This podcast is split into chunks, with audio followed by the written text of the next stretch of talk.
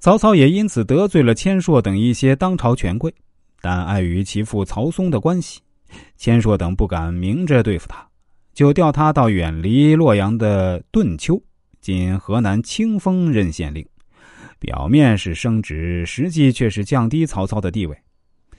这一年，曹操刚二十三岁，迁顿丘令后，曹操并未改变自己果断从事的狠辣作风。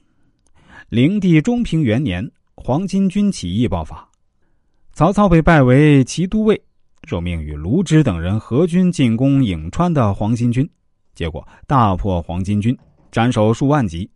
随后，曹操被迁为济南相，在担任济南相任内，曹操治事如初。济南国就处在今山东济南一带，有十多个县，各县长吏多依附权贵，贪赃枉法，无所畏忌。曹操之前任国相皆置之不问，操道职大力整治，一下奏免十分之八的长吏，济南震动，官吏纷纷逃窜，政教大行一郡清平。曹操一直对自己年轻时候的果断从事作风骄傲不已。他在给其子曹植的一封书信《借子直》中写道。吾昔为顿丘令，年二十三，思此时所行，无悔于今。今汝年亦二十三矣，不可免语。要是因为畏惧权势，不敢果断治理，或者因为心软，不能执行严酷的刑法，也就不会成为后来那个唯我独尊的乱世奸雄曹孟德了。因为一部《三国演义》，大多数人对曹操存有误解。认为他就是那种该被唾弃的奸诈小人，但仔细一想，如果曹操当真就是想篡夺汉室天下，那么他为什么一辈子都没有称帝呢？在真实的历史下，曹操的心狠手辣也是为了维护大汉王朝的安定与和谐。在东汉动荡的背景下，这个艰巨的任务要求他必须舍弃妇人之仁，必须行事果决，甚至狼心狗肺。作为臣子。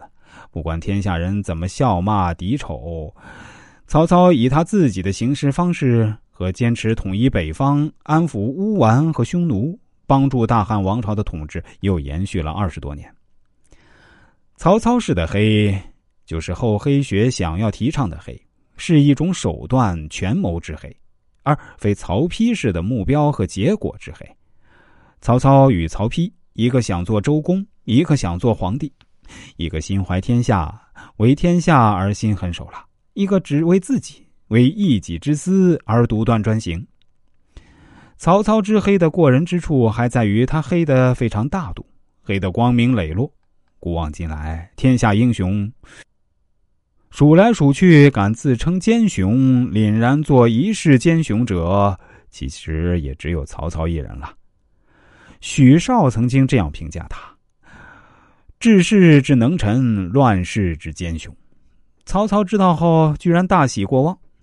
毛宗岗认为，曹操喜得恶，喜得险，喜得直，喜得无礼，喜得不寻常，喜得不怀好意。只此一喜，便是奸雄本色。